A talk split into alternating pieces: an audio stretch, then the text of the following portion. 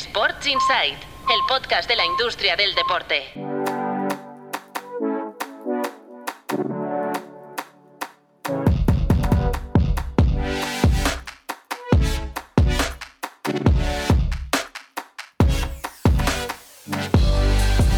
Muy buenas, bienvenidos y bienvenidas a una nueva edición de Sports Insight, un podcast de tu Playbook producido por NSN. Mar Menchen, director fundador de Tu Playbook. ¿Qué tal? Muy buenas. Hola, ¿qué tal? ¿Cómo estamos? Marcos López, periodista del periódico. ¿Qué tal? Muy buenas. ¿Qué tal? Muy buenas. ¿Cómo estáis? Hoy, como plato principal del menú, vamos a hablar de los planes de la FIFA ya oficiales para el nuevo Mundial, el nuevo formato del Mundial en 2026, 48 equipos, y también del Mundial de Clubs, también reformado por Infantino, y vamos a analizar en qué consisten estos cambios. También vamos a hablar de patrocinios, ¿no? De la era eh, del mundo del patrocinio post-cripto, porque esta semana en tu Playbook han publicado un informe muy interesante. Y bueno, tenemos el clásico esta semana. Es verdad. Que, que es el gran verdad. partido del fútbol español. El clásico. El clásico Motomami, ¿no? Porque esta semana ya el Barça ha presentado la, la camiseta con, con el, el logo del último trabajo de Rosalía. Y bueno, la han presentado con, con, Rosalía poniéndose la camiseta. Y Marc con una edición limitada a la venta que, que ha volado, ¿no? Dos ediciones limitadas, ninguna barata. O sea. Pero, ninguna, ninguna la, es ninguna. La barata o la menos, la menos cara. Sí. Son 399 euros y es una camiseta que está firmada. No, perdón. La, la, de 399 únicamente lo que tiene es que lleva el nombre de Rosalía, el número 1, creo que es. Exacto. Y el logo de Motomami en el, en el frontal, frontal de estas solo se ponen a la venta 1.899 unidades, que es un, el año de nacimiento del club, pues juegan con, ese, con esa simbología. Y luego hay 22 camisetas, que estas se han agotado, que valen 1.999,99 por aquello de la psicología no ponerla a 2.000 euros, pero a 2.000 euros han, han, volado, ¿eh? que han volado, que estas es lo mismo, firmada por los jugadores del primer equipo masculino y femenino y en vez de con los números habituales blancos, pues con una tecnología que parece ser que, que sea fluorescente por, en la oscuridad y por lo tanto que brille la camiseta. Y aquí gana pasta, digamos, el, aquí, yo he hecho, yo he hecho el un cálculo, Barça y Nike. Eh, yo he hecho un cálculo un poco chusco, eh, sí. porque así son un poco cuentas de la vieja y es verdad que una cosa, yendo a la versión cara, que son unos 150 euros, la camiseta cara del, sí. del Barça con estampado de nombre y número, puede estar unos 150, eso serían menos de 300.000 euros de, de, ingreso. Con esta edición, si haces el cálculo, que esto sí que es fácil, sale unos 800.000, 803.000 euros. Por lo tanto, bastante más margen. Palanca Rosalía. Por al final es margen. Pero de solo beneficio. hay estas 1899 más sí. 22. Sí, sí. No hay no más, ¿eh? más. No, no, hay más barato, no hay. No, las que, no, bueno, luego puedes vender las que vayan a usar los jugadores en el, sí. en el partido, que entonces es más dinero. Bueno, los jugadores y jugadoras, pero también los, la utilizará el Barça femenino en el clásico contra el Real Madrid el ah, 25 de, de marzo. Eh, bueno, yo creo que es una manera original de, de activar el acuerdo de patrocinio con Spotify, porque ahora ya no es solo el, el ruido mediático que te genera la, la acción de marketing, sino que también ya es oye, generar ingresos que por una, un mismo producto que lo vendes a X, lo estás vendiendo X por 2, X por 3 y, y eso es todo margen, porque al final que el jugador firme la camiseta no tiene un coste. Y, y luego a nivel de imagen, pues tienes la, la, foto de Rosalía con la camiseta del Barça. Y eso en estos tiempos que corren ahora mismo para el Barça, sobre todo, Sí, un, ¿eh? un, push a nivel eso es, eso es. reputacional, a nivel de imagen, no está nada mal. ¿eh? Eso es fundamental en estos tiempos tan convulsos, tan llenos de penumbra y de oscuridad que está viviendo el club. Asociarte a uno de los rostros más impactantes de la música moderna, de la música actual, para mí es fundamental. Pero yo te diría que hasta se han quedado cortos, porque viendo la respuesta de que una camiseta que te vale 2.000 euros, 1.999 euros, eh, es verdad que eran 22, pero se han volado. O sea, esto es un punto de partida para que en la siguiente activación con, con Spotify no ocurrió la misma activación con el clásico del, del Bernabéu. Y creo que ese es un, un, punto a nivel económico y a sí, nivel pero de igual marca. si pones más a la venta ya no es tan exclusivo, entonces bueno, ya quizá no tiene tanto valor, ¿no? Pero poner 100 Porque a la venta de firmadas jugadores del, y jugadoras del Barça a mí me parece interesante. Sí, bueno. y, y, sobre todo yo, para mí lo más novedoso es que realmente por el concepto que le están dando seguramente es gente la que lo va a comprar que de otra manera no habría comprado una camiseta del Barça. O sea, no es el aficionado del Barça que ya se la iba a comprar, que se compra la nueva con, versión. Con o sin que, Rosalía. por el, el enfoque que le estás dando, que es un poco concepto groupie, ¿no? Decir, ostras, eh, si tengo esta camiseta de Rosalia, soy de los pocos que. ¿Quieres la tiene. decir que no la encontraríamos ya en Wallapop? Y Seguramente que habrá algún, una parte de estas 22 las ha, las ha comprado alguien que quiere especular. seguramente habrá algún espabilado. ser, podría Ta- ser. También te diré, no sé cuánta gente en el mundo está dispuesta a pagar 2.000 euros por una camiseta No, poco a poco. firmada teóricamente por los jugadores del, primer sí, equipo sí. y jugadoras, que, que ya sabemos que a lo mejor esas firmas, pues sí y no. Eh, No, en este caso deberían ser sí. Deberían ser sí, por, Debería por el ser sí, por precio el- que por el tal. Y precio. Rosalía también la ha firmado. Y Rosalía también, pero no sé, cuesta- tampoco creo que sea un mercado tan tan grande Bueno, como para jugártela para pagar 2.000 euros y luego intentar colocarla por 2.000 y algo. bueno, pues dicho esto, es la semana del clásico y valía la pena destacar esta acción de, de activación de patrocinio del, del Barça con, con Spotify y Rosalía Motomami. Tenemos un correo electrónico esta semana de, de Uri Casas, que es un gran seguidor del podcast. Y eh, recordáis que hablamos el otro día de la, de la W televisiva, Sí. eh, pues, y que íbamos a hacer como un seguimiento de los campos en donde la veíamos y donde no. El otro día la vi y me acordé de ti. ¿Dónde la viste? En Montilivi. Mira, pues curiosamente, eh, Uri nos ha hecho ya esta lista, ha empezado Ah, la vale. lista. Entonces dice, eh, para colaborar con vosotros con la lista, os paso dónde he visto este fin de semana la W televisiva. Dice en San Siro, en el Allianz Arena y en el Besser Stadion, del, que es el campo del Werder Bremen. Es que en Alemania se estila mucho. Sí, sí. En Alemania la, la usan mucho. Y luego ya nos hace otra segunda lista que es la W falsa, que le llama él Que es la, parte, día la parte baja dinámica Sí. y la parte alta estática. Estática. Y dice Montilivi Ujú. y Gelsenkirchen, El día de Madrid. campo del Schalke Sí. 04. Bueno, teóricamente esa misma U que tiene el Girona es la que tienen todos los clubes de la liga, que es la primera U televisiva, que es la que gestiona normalmente Media Pro y que buena parte de los minutos los compran los patrocinadores de la liga, y luego esa fa- que no es, no es que sea falsa, sino que es estática, que es la valla de toda la vida, pero que queda un nivel de por encima. Sí, Pero el Camp Nou- en el Camp Nou no, No, en el no- camp- porque no, no pero- se ve. porque no te- No pero que los clubes grandes no juegan con esa doble. Por ejemplo, el Atlético de Madrid sí que lo tiene en el Wanda. Vale.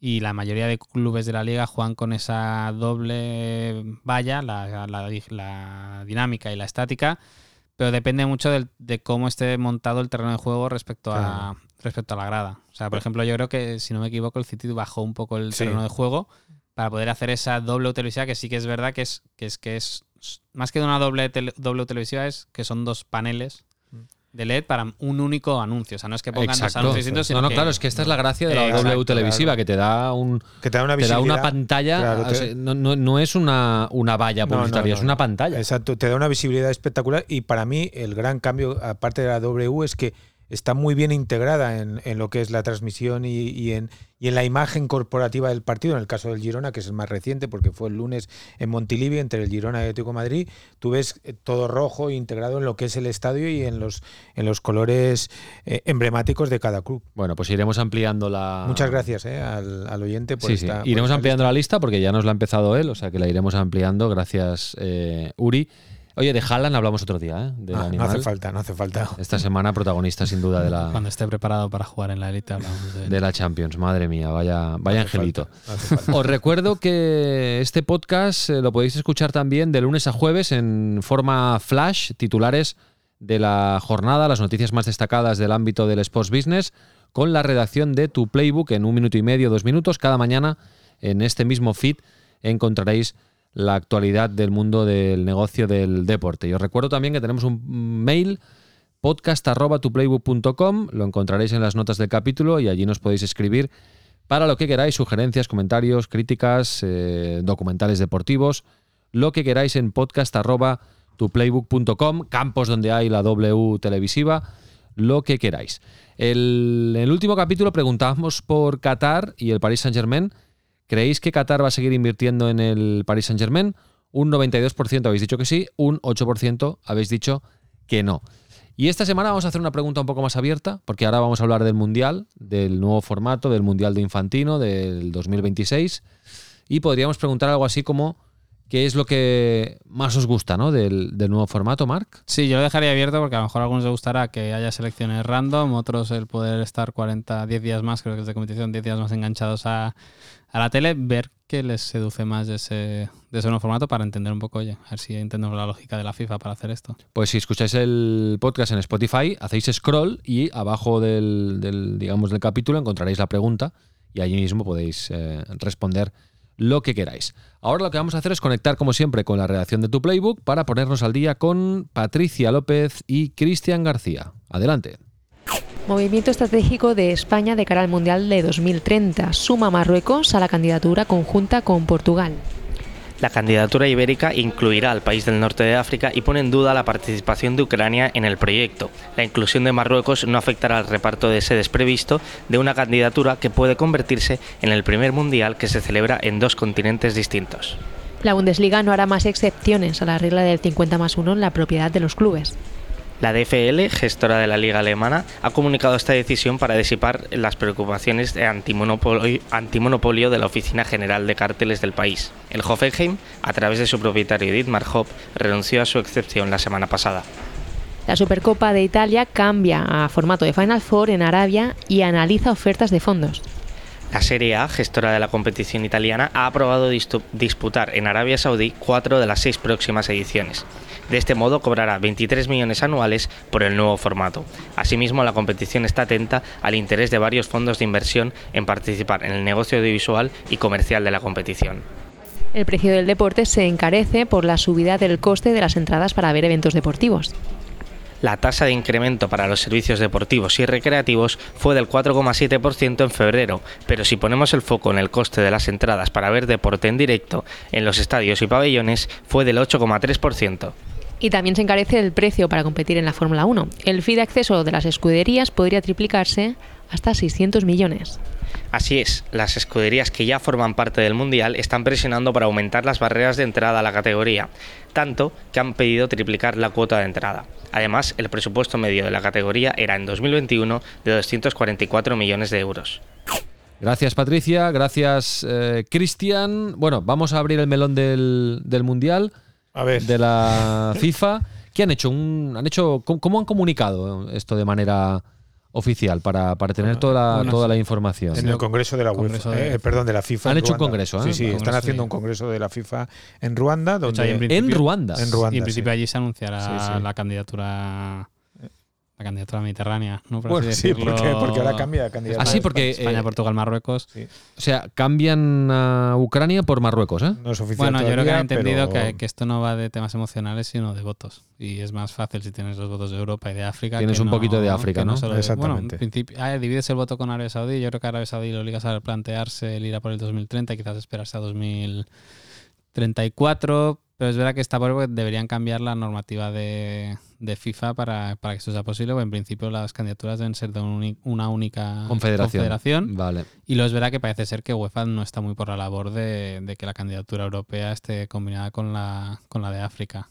Vale, vale, vale. Bueno, pues seguiremos este, este caso. El caso es que hay ahora un congreso de la FIFA en, Ruanda, y han oficializado el nuevo formato del Mundial 2026 con 48 equipos y también hay novedades sobre el Mundial de Clubs. Eh, la gran apuesta de, Infantino que es el, Mundial de Clubs. Vamos a empezar por el Mundial de selecciones, Marcos. Porque para entender la dimensión de este cambio, eh, para la gente joven, para la gente antigua, eh, en Italia 90 había 24 selecciones. En Italia 90. Ahora en el Mundial de Estados Unidos y Canadá y México va a haber 48 selecciones. ¿Esto qué implica? Se pasa de las 32 selecciones de Qatar a 48. Implica que de 64 partidos se pasa a 104 partidos. Imaginaos esto en términos económicos y en términos de industria, lo que eso implica para la FIFA eh, tener mucho más dinero, tener muchos más derechos de televisión un mundial solía durar entre 25 o 29 días. Este va a durar 39 días. O sea, va a colapsar el calendario porque vas a tener 40 días bloqueado y con la preparación previa y con, la, y con lo que ocurre después. Las grandes confederaciones obviamente ganan. Me ha hecho gracia un titular de la gacheta que decía, la gacheta de los pueblos. ahora, será difícil ver un caso como el de Italia que se queda fuera del Mundial. Claro, por eso me ha hecho gracia un titular de la gacheta y ahora tenemos que estar en el no Mundial. No hay excusa, ¿no? ahora tenemos que estar en el Mundial porque pasan de 13 a 16 selecciones. África, muy importante lo que decía Marc, pasa de 5 selecciones a 9, o sea, prácticamente dobla la presencia en un Mundial. Asia también, la Confederación Asiática de 5 a 8. Sudamérica que había batallas auténticamente cruentas a nivel deportivo porque solo tenían cuatro billetes para un mundial, ahora pasa a tener seis. Centroamérica dobla de 3 a 6, Oceanía de 0 a 1 y eso permite que tú tenías antes en Qatar ocho grupos, aquí vas a tener 12 e insisto, es fundamental para entender que hay más partidos, más derechos de televisión, más dinero que entra en la FIFA y al final estás gestionando, esto no es un mundial, esto es una liga eh, condensada, o una superliga, si me, si me permitís la expresión, condensada en 40 días, donde tienes a los mejores jugadores del mundo eh, para tu uso comercial y tu uso eh, económico. Y se comentó, sobre todo cuando se jugó el Mundial en Qatar, que la idea era hacer 16 grupos de tres equipos, sí, pero al final, han han hacen cambiado. 12 de 4. 12 de 4, sí. Porque se han dado cuenta que grupos de tres favorecen al biscotto en la última jornada. Efectivamente, efectivamente. Es que era inevitable entender que tenían que ser grupos de cuatro porque si no, tres Aparte, partidos. en los grupos de cuatro en Qatar han funcionado de maravilla. Sí, sí, sí. Las últimas jornadas de Qatar fueron fantásticas. Fueron, fu- no, y Las últimas jornadas de la primera fase. Efectivamente. Y fueron además muy interesantes desde el punto de vista eh, deportivo, punto de vista emocional, punto de vista, si me permitís la expresión, patriótico, porque al final eh, todo queda concentrado en esa última jornada con posibilidad de quedarte con el drama que eso, que eso te implica. En realidad es como un partido de eliminación directa, que son los que luego vienen octavos, cuartos y semifinales. Vale, eh, entonces, 48 equipos, Sí, señor. eh, cuatro grupos de 12 en la primera fase. 104 partidos. Pero luego, pero luego de los cuatro grupos de. de los cuatro grupos de 12, pasamos a octavos. Efectivamente. No hay una ronda. Sí, Ah, los dos primeros clasificados pasan directamente a octavos y luego los ocho mejores pelean entre ellos para ir a octavos. Cómo lleva Raúl por el redil para ver sí, dónde va. Yo, esto con un gráfico, esto Sí. es la típica gráfica. No, pero entonces, ¿cuántos pasan de la primera fase a la segunda? Porque si pasan los dos primeros de cada grupo directos, es, es que hay 16 avos, ¿no? ¿O no? No, porque son los dos primeros clasificados de Vale, cada grupo. Son 24 entonces. Eh, sí, son- directos. Vale, y luego hay ocho. 32. Sí, pero luego te quedas en. De, de esos ocho te quedas con, con, con cuatro. Hacen un, un partido. Ah, ah, hay una eliminatoria Eh, previa. Efectivamente. Si no estoy equivocado, ¿eh? Sí, sí. Con una eliminación directa. Vale. Sí, sí. Entonces, octavos, eh, octavos lo tienen que jugar 16 equipos. Efectivamente. Está el modelo suizo de la UEFA. Eh, con la Champions, más o me- menos, más o menos. Y eso al final es pasta, ¿eh? O sea, pues, Claro, es que eso es dinero Se aprobó el claro. presupuesto y web FIFA para el ciclo que acaba con este mundial la ha presupuestado 11.000 millones de dólares de ingresos, que es un 47% más Claro. que lo que se fijó para, para Qatar. Es verdad que aquí hay un tema comercial de patrocinadores que confían que va a haber mucho más, pero ya solo con el ticketing ya, ya se espera un salto muy, muy grande, porque se espera solo con ticketing y VIP 3.100 millones de dólares en cuatro años.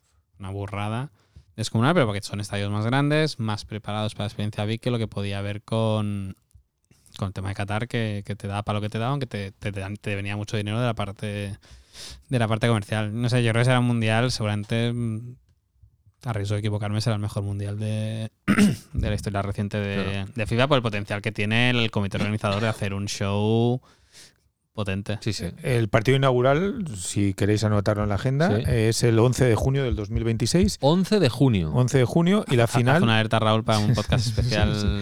y la final será el domingo 19 de julio. Muy bien. 19 de julio. El campeón, que hasta ahora jugaba siete partidos, tendrá que jugar ocho partidos. Bueno, muy bien. Perfecto, pues nada, este es el. Podríamos decir que la FIFA exprime su Bueno, pero exprime, Su un- producto pero, exprime a un grado ya. estrella. ¿eh? Eh, a un grado que ya será difícil Sí, exprimirlo sí, más. Sí, porque, insisto, eh, eh, las selecciones. Sí, o sea, y, y que se vaya olvidando de lo de cada dos años. O sea, si lo haces así, no, tienes que hacerlo cada cuatro. No, no, evidentemente. Insisto, en Italia 90, en el Mundial de Italia 90 eran 24. A partir del Mundial de Francia 98 era de 32. De 32 hasta este último eh, de, eh, de Qatar. Y pasas de 32 a 48. O sea, son 16 selecciones más. O sea, en términos, insisto, Bueno, en es un, términos, un 50% más. Claro, en términos económicos, en términos de industria, en términos de capacidad de generar dinero que va a tener ese mundial y además en el país, como decía Márquez, o en los países que se va a hacer, eh, est- estamos eh, ante, ante el mundial más espectacular en torno a lo que es la industria del deporte que, que se ha vivido nunca. Vale, pero no contento con eso, Infantino, además ya ha colado ah, por fin su gran idea, que es la del Mundial de Clubs. ¿Y esto cuándo va a empezar? Esto empieza, si no estoy equivocado, en junio del 2025, si no me equivoco, Marc. Porque Eh, ahora será en junio esto, ¿eh? Sí, sí. Sí, Esto, sí, pues cada cuatro años. claro. Cada cuatro años Cada cuatro años. eh, y empezamos en el 25. sí, cada cuatro años y se empieza en el 25. Nada. 26, perdón, 26. O- bueno, a lo mejor No, 25. no, no. 25 porque el 26 es el mundial. No lo puedes hacer. Ah, claro, es verdad. Claro, 25 es el, es el mundial. Digo, 26 es el mundial, perdón. 32 equipos. 32 equipos. 12 para clubes europeos, 4 para asiáticos, 4 para africanos, 4 para centro, eh, Centroamérica, 6 para sudamericanos, 1 para el país que acoja el mundial y otro para Oceanía. O sea, es una Cada cuatro años, ¿eh? Cada cuatro años. Esto, esto me parece. O sea, yo, yo pensaba que la idea original era hacerlo cada año, pero entiendo Sí, que si pero- es así. es que el de cada año. Tiene que ser cada se- cuatro años. Mira, es que, perdón. es que el de cada año, el de cada año también se renueva. Exacto, que será. Y espérate, tengo aquí la. Y cada cuatro un poco especial. Exacto, mira, cada año habrá uno que será. eh, empezará en el 24. El nuevo. El anual Sí. empezará en el 2024, evidentemente, porque el de este año ya está, ya está previsto. Entonces será el ganador de la Champions League de Europa y el ganador de unos playoffs intercontinentales entre los equipos de las otras confederaciones. Es, es decir, que ya se da por hecho, que, esto es bastante divertido, pues es- ya se da por hecho que el europeo siempre va a la final. O sea, ya Sí. aquí hay.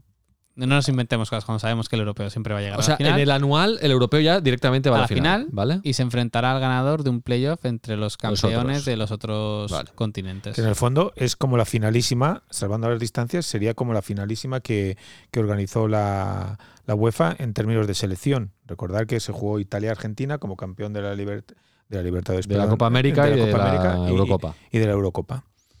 Y entonces el otro, Mark, empezaría en el, dos- el- el- 2025. El 25, como ¿Y, decía. y cómo le van a llamar a esto? ¿Cómo lo vamos a Mun- diferenciar? eh, FIFA World Club, club. FIFA, FIFA Club World Cup. Pues sí, sí, Mundial de Clubs. Pero al, al anual también le van a llamar así? No. Yearly FIFA World Cup. Vale, vale, vale. Perfecto. ¿Te ha quedado claro? No Entonces, no, ¿eh? hay una cosa que no me queda clara. Si juegan 12 equipos europeos, el, Sí. el- el- Sí, la World Cup de la Sí. FIFA, digamos, de clubs, sí. el de cada cuatro años, ¿quién los, quién, ¿de dónde salen los 12? Hay, bueno, es que hay, es cuatro son los campeones de las últimas ¿Cuatro Champions? eh, ediciones y luego los demás eh, ranking Vale, con eh, coeficiente. vale. Bueno, no me desagrada, ¿eh?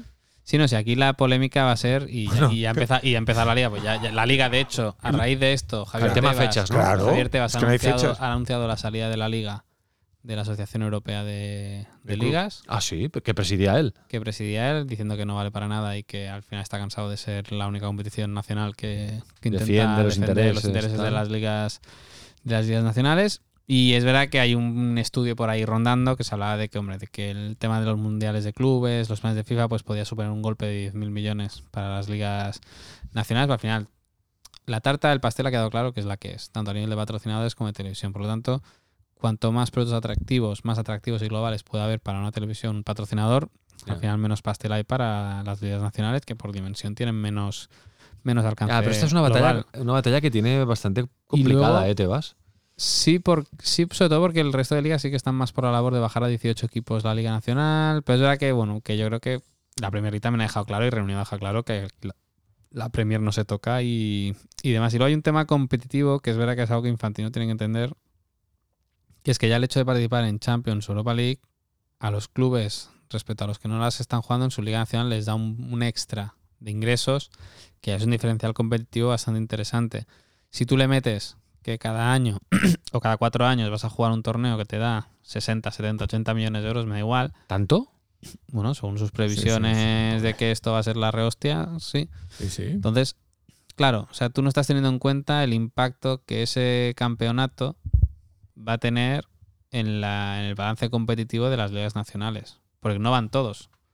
Entonces, ahí, yo creo que ese es el debate que, que muchas veces cuando se plantean proyectos como Superliga, Mundial de Clubes y demás, están muy bien orientados en cuanto a, entretenimiento y en cuanto a proteger a, a los grandes clubes y desde un punto de vista empresarial no me parece mal.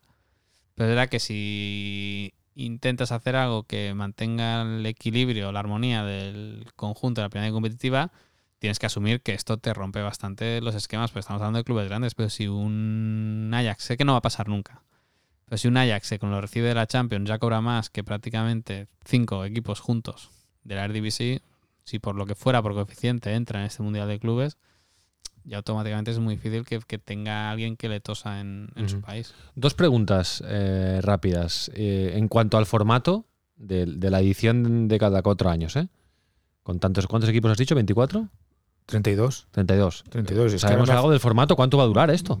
Pues uh, tres semanas mínimo, ¿eh? O sea, Claro, pero 32 equipos. sí, sí. No, no. Bueno, ya nos explicarán. Claro, es que todo esto es en caliente, ¿eh? Lo hemos sabido nada, hace unas horas. Sí, sí. Eh, ya nos lo explicarán, pero claro, cua- 32 tendrán que hacer pues grupos de cuatro equipos y claro, esto será, será tiempo.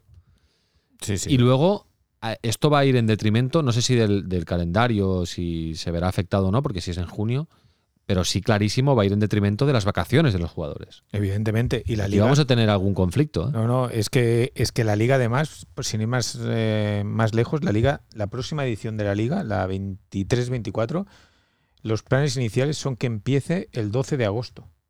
Imagínate, si empieza el 12 de agosto y estás todo el mes de junio y la primera semana, la segunda semana de julio jugando un mundial de clubs, ¿cómo vas a, cómo lo haces? Claro, tienes que hacer pretemporada ¿Cómo lo y luego haces? por Eh, convenio tienen un mes de vacaciones, Sí, mínimo. tienen un mes de vacaciones, tienes que hacer pretemporada, tienes que hacer negocio con giras de los equipos para obtener recursos económicos, como es el caso del Barça, de, bueno, de los grandes equipos que, y de los pequeños equipos que buscan obtener más, eh, más dinero, realmente es, es muy, es muy complicado. Estaba- está- es que me estaba volviendo loco ahora al, al tiempo que estaba hablando, pero la FIFA ha dicho que los detalles sobre el tiempo y el formato se darán a conocer en su debido tiempo. O sea, a, a- a tu pregunta sobre qué tipo de formato se va a hacer en este mundial, todavía no está decidido.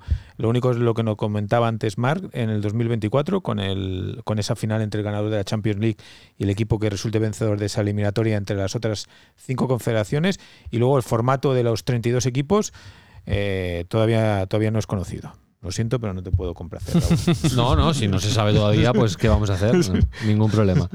Bueno, perfecto, pues eh, algo más a destacar de... Bueno, todavía está en marcha, con- mientras grabamos este Bueno, y que, podcast. todavía- y que está, está en marcha. La está semana que viene podemos hacer un resumen final. Y ¿eh? Sí, por ver sí. cómo acaba todo esto, ¿eh? que yo creo que UEFA también tiene que decir la suya. O sea, que esto, esto irá para largo como todo lo que es la, la reforma de las competiciones. Muy bien.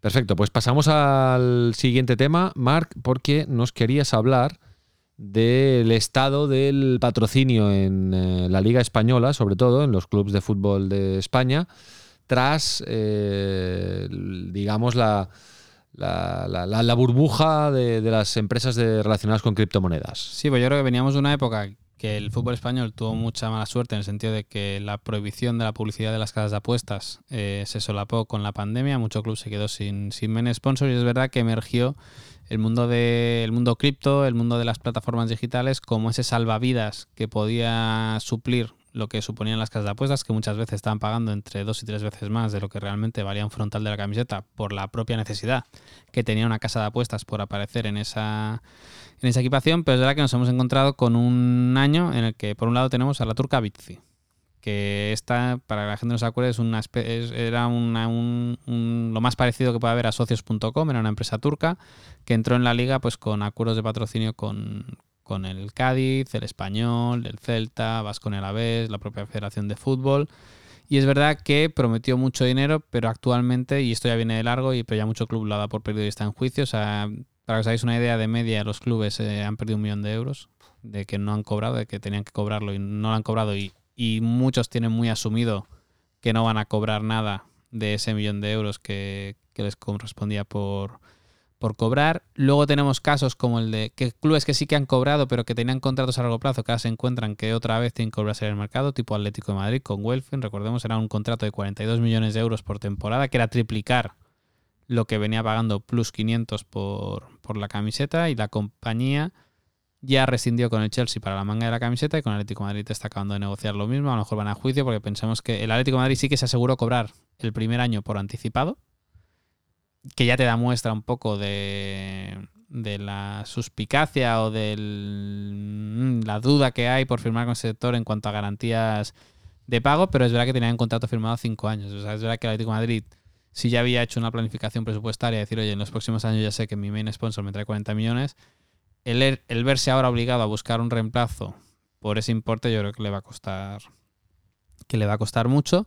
Pero también tenemos plataformas digitales que, que lo estamos viendo, ¿no? Todo el tema de Silicon Valley, los problemas que están viendo con las startups, la caída de valoraciones y demás. Y Kazoo, que era una empresa de un plata, una plataforma de compraventa de automóviles, era que llegó con acuerdos muy lucrativos. Valencia 4 millones, Real Sociedad 1,2 millones, el Vasconia también cerca de un millón de euros por el patrocinio del, del equipo de baloncesto. Y es verdad que este año lo ha pagado pero ya anunció que eh, aquellos contratos que eran de 3, 4, 5 años, que oye, que los resuelve y que acaba esta temporada. Y también está acabando de negociar la salida, porque algunos clubes le están pidiendo, oye, págame un algo por la temporada siguiente, porque sé que no voy a encontrar nada eh, al mismo importe me que, que, me lo estabas pagando tú, pero es verdad que estamos en ese punto de que prácticamente 70 millones de euros que se han, se han evaporado y que vamos a ver qué sector es el que acaba sustituyendo a, a lo que en su día fue las casas de apuestas, que el fútbol español no acaba de encontrar un sustituto, porque recordemos que solo es en España y en Italia donde está prohibida la publicidad de casas de apuestas en la, frontal de la camiseta. ¿Tienes alguna idea de qué sector puede ser? Pues no sé, porque es verdad que yo con el cripto siempre he sido muy, muy escéptico. Plataformas digitales no pensaba que iba a ser una caída tan, tan brusca y me cuesta, me cuesta ver algo que, que tenga tanta necesidad del deporte como para pagar lo que podían estar pagando las casas de las casas de apuestas. Pues sí, volverá el turismo, volverá la aviación, volverán temas pues digitales que con más, oye, con más solidez económica, pero el, pagar ese sobreprecio, ese premium por un activo que sabes que es muy necesario para tu actividad, como puede ser una casa de apuestas, yo creo que es muy difícil que aparezca algo similar a corto plazo. Bueno, pues eh, interesante. Es un problema serio. ¿eh? Escuchar este análisis. Es un problema muy serio porque se van, a, se van agotando todas las fuentes de encontrar recursos. Es decir, primero las casas de apuesta, luego las empresas tecnológicas y, y, poco a poco, yo creo que más a nivel de club medio, en el caso de la Liga Española, club medio, club bajo, es donde, donde, tiene más impacto. Fíjate, el, el Barça, que ha, tenido que recurrir, por ejemplo, a Spotify, pero es un acuerdo global, no es un acuerdo único de la camiseta, sino el estadio y la activación distinta eh, de los elementos de patrocinio. Y eso, yo no sé, Marc, pero va a ser muy complicado de encontrar para los clubes ¿eh? ahora mismo. No, no, es que para mí no hay nada. No hay nada. Y lo de los NFTs también, yo creo que eso va, a seguir estando, pero no tanto como se esperaba que fuera. Yo, yo creo que, que se tiempos de que o eres un club muy original que sabe cómo generar el negocio a la marca o, va a ser muy difícil volver a las cifras de, antes. Una noticia que a mí me ha llamado la atención esta semana es que hemos eh, conocido, la leía en tu, en tu playbook, que el Bayern eh, se ha juntado, ¿no? ha hecho una joint venture con eh, LAFC, uno de los dos equipos de, de Los Ángeles. van a hacer una alianza estratégica para bueno, promover una plataforma para jóvenes talentos. Es decir, que el Bayern quiere meter un pie en la MLS y se ha asociado con, con el AFC. Sí, y de manera bastante interesante, porque no hay un acuerdo, o sea, no hay una compra del equipo por parte de, del Bayern de Múnich, pero al final montan una empresa es, conjunta. Es como una fusión fría, ¿no? Para, para, poder replicar lo que tiene el City con, con el New York City en cuanto a generación de talento. Yo creo que, que en la MLS tiene un problema de, de cuando generas el talento a dónde lo llevas, ¿no? Porque no, no, puedes traspasarlo entre clubes de Estados Unidos, no se lo pueden traspasar entre ellos, por lo tanto, digamos que igual que el Barça se invierte en cantera, sabe que puede sacar un rendimiento económico vendiendo a los jugadores, en el caso de la MLS, si no los venden a Europa, entre ellos no pueden hacer... Porque entre ellos funciona como la, como la NBA, ¿eh? no hay traspaso. No, no, hay, sin intercambio económico, son troques, son intercambios. Entonces, claro, tener al Bayern para esa pata de, oye, de lo mejorcito, lo llevamos para allí, luego tú lo vendes, compartimos beneficios de la joint venture, eh, yo a mis jugadores, así yo estoy en Los Ángeles o en California, eh, si, si, soy muy bueno, entre elegir a una franquicia u otra de California, y si me voy con este que tiene un acuerdo con el Bayern, puedo dar el salto a Europa y demás, pues oye, me parece como mucho más atractivo esto yo creo para el Bayern de Múnich también a nivel de marca le viene muy bien. Él está asociado a un equipo como, como Los Ángeles Fútbol Club, que de hecho es la franquicia con la que en su momento el Barça estuvo hablando para, hacer la franquicia conjunta. Una franquicia muy joven, ¿eh? que nació en 2018. Que jamás se dio. Magic Johnson creo que está ahí. Fíjate que eh, estamos hablando de ideas que parecen nuevas, pero si vuelves en el tiempo, en el 2003-2004, la, la directiva de la Porta, primer mandato, con Ferran Soriano, que eh, Fran ahora es el CEO del City eh, Group, ya intentó, recordáis, no sé si, os acordáis, eh, con Chivas eh, intentar eh, colocar un pie, como tú bien explicabas, un pie en Estados Unidos. Al final aquella franquicia no se dio. Sí, también con el fútbol femenino. efectivamente. Por eso digo que son ideas que ahora, 20 años después, parecen y lo que son innovadoras, pero que el Barça en su momento lo intentó, no le salió bien y que, y que Ferran Soriano, que formaba parte de aquel grupo, ahora está dirigiendo uno de los grupos más importantes a nivel de la industria del deporte, como es el del Manchester. Bueno, vamos con Pau Michans, que nos va a recomendar, como siempre, un documental. Adelante, Pau.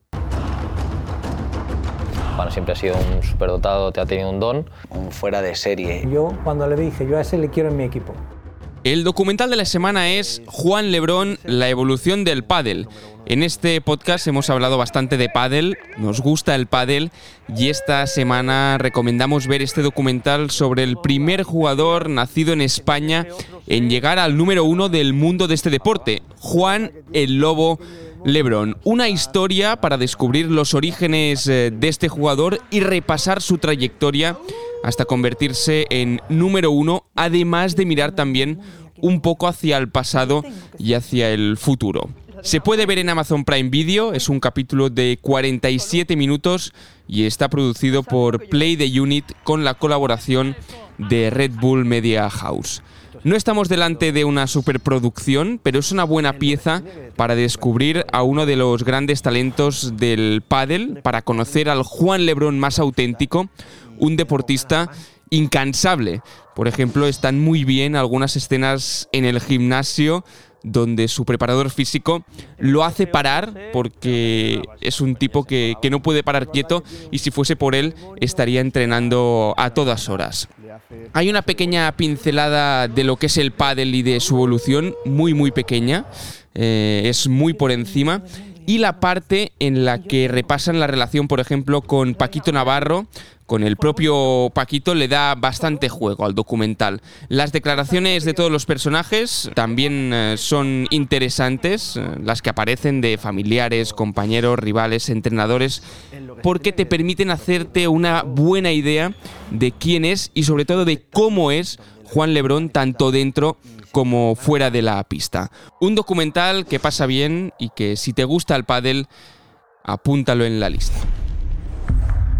Pues Paddle. Hoy tocaba Paddle, este documental que explica la vida de, Juan Lebrón, que es uno de los mejores jugadores del, mundo, pareja número uno junto a Alex eh, Galán. Y bueno, demuestra que el contenido de Paddle también es interesante para las grandes plataformas. Y en este caso se puede ver en, Amazon eh, Prime. Que por cierto, Mark, hace días que no hablamos de, de la guerra del Paddle. Porque, claro, está en vías de, está en, vías de pacificación. En vías de solución. Y entonces esto no requiere ruido. está en vías de solución. Bien definido, esto no requiere ruido. han empezado ya los dos circuitos, tanto World del Tour como, como Premier Padel. Eh, ya se han disputado las primeras eh, pruebas y ahora esto va a ser, eh, se van a ir encadenando torneos porque World del Tour este año tenía 25 y Premier Padel 8, pero ya están todos colocados en el, en el calendario. hubo un pequeño atisbo de tensión entre los jugadores y el promotor del Golpa del Tour en Argentina, porque... Sí, bueno, hay algunos jugadores que se han borrado. El promotor se... Por ejemplo, Lebron y Galán no van a jugar ahí que en están boicoteando, los jugadores están defendiendo diciendo que, pues, rendimiento, planificación deportiva, lo que sea, que les aconsejaron no ir por tema físico. Pero yo creo que es eso, que las dos, digamos que las dos organizaciones en sí, yo creo que están calladas, pues realmente si has anunciado que quieres llegar a un entente, lo mejor es no hacer ruido, trabajar y, y alcanzar ese acuerdo. Que yo creo que tiene sentido, ¿eh? O sea, oye, tú al final, como Premier Padel, tienes la fuerza de que vas con la federación, por lo tanto, de que al final, al final del día, eres tú el que va a gestionar esto, pero también te interesa tener un promotor grande, como puede ser el Golpa del Tour, para al menos España tenerlo bien, bien cubierto. Bien cubierto, porque ahora mismo el Padel es 80% España y 20% lo que te surja por, por ahí. Marcos, ya tenemos el del el Insight del Real Madrid de la Champions no he visto nada, solo del he visto... año pasado en Apple TV Plus. Sí, ¿eh? sí, Hasta el final real. Sí, sí, eh, he visto el... Yo no lo he visto tampoco. Eh, yo tampoco, lo quiero ver. He visto la imagen esa Yo no sé si lo quiero ver. Ah, sí, sí, lo, quiero ver, lo quiero ver. Yo, sí lo quiero ver. he visto la imagen icónica después, creo que es la remontada contra el Chelsea, con Ancelotti que está en el vestuario, de bueno, sí, en su vestuario, en el despacho, y se queda, está destrozado, pero emocionalmente y dice, si no me muero hoy, viene a decir Ancelotti, soy inmortal, ¿sabes? Después de Bueno, aquella es que el guion, el guion de este documental. Es increíble. Yo creo que si se mm, contratan a los mejores guionistas de No, Hollywood, no, no, lo sacan no, igual, ¿eh? no, no, no. La realidad supera la No, ficción. en, No, el, no, afortunadamente. en el siempre- caso de la Champions sí. del Madrid del año pasado. Afortunadamente suele ser siempre así, es Sí. verdad. Ahora, al Barça es lo único que le sale mal el, cuando haces un behind the scene.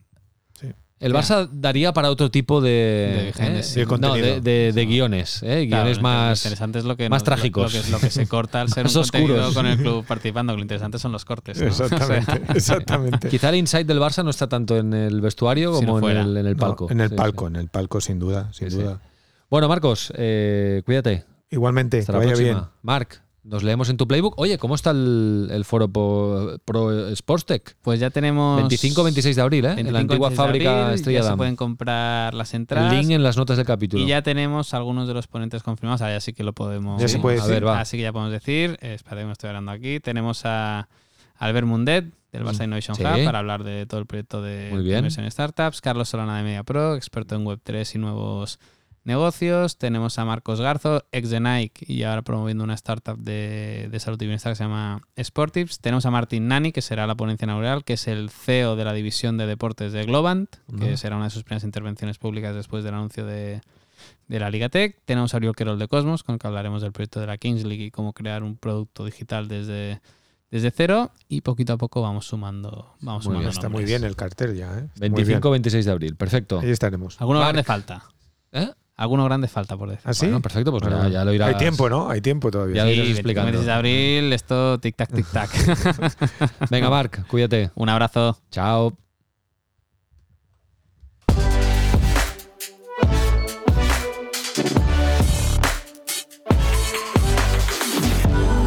Sports Insight, un podcast de Tu Playbook producido por NSN.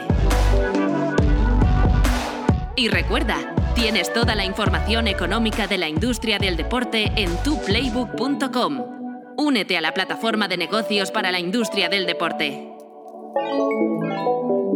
Nice.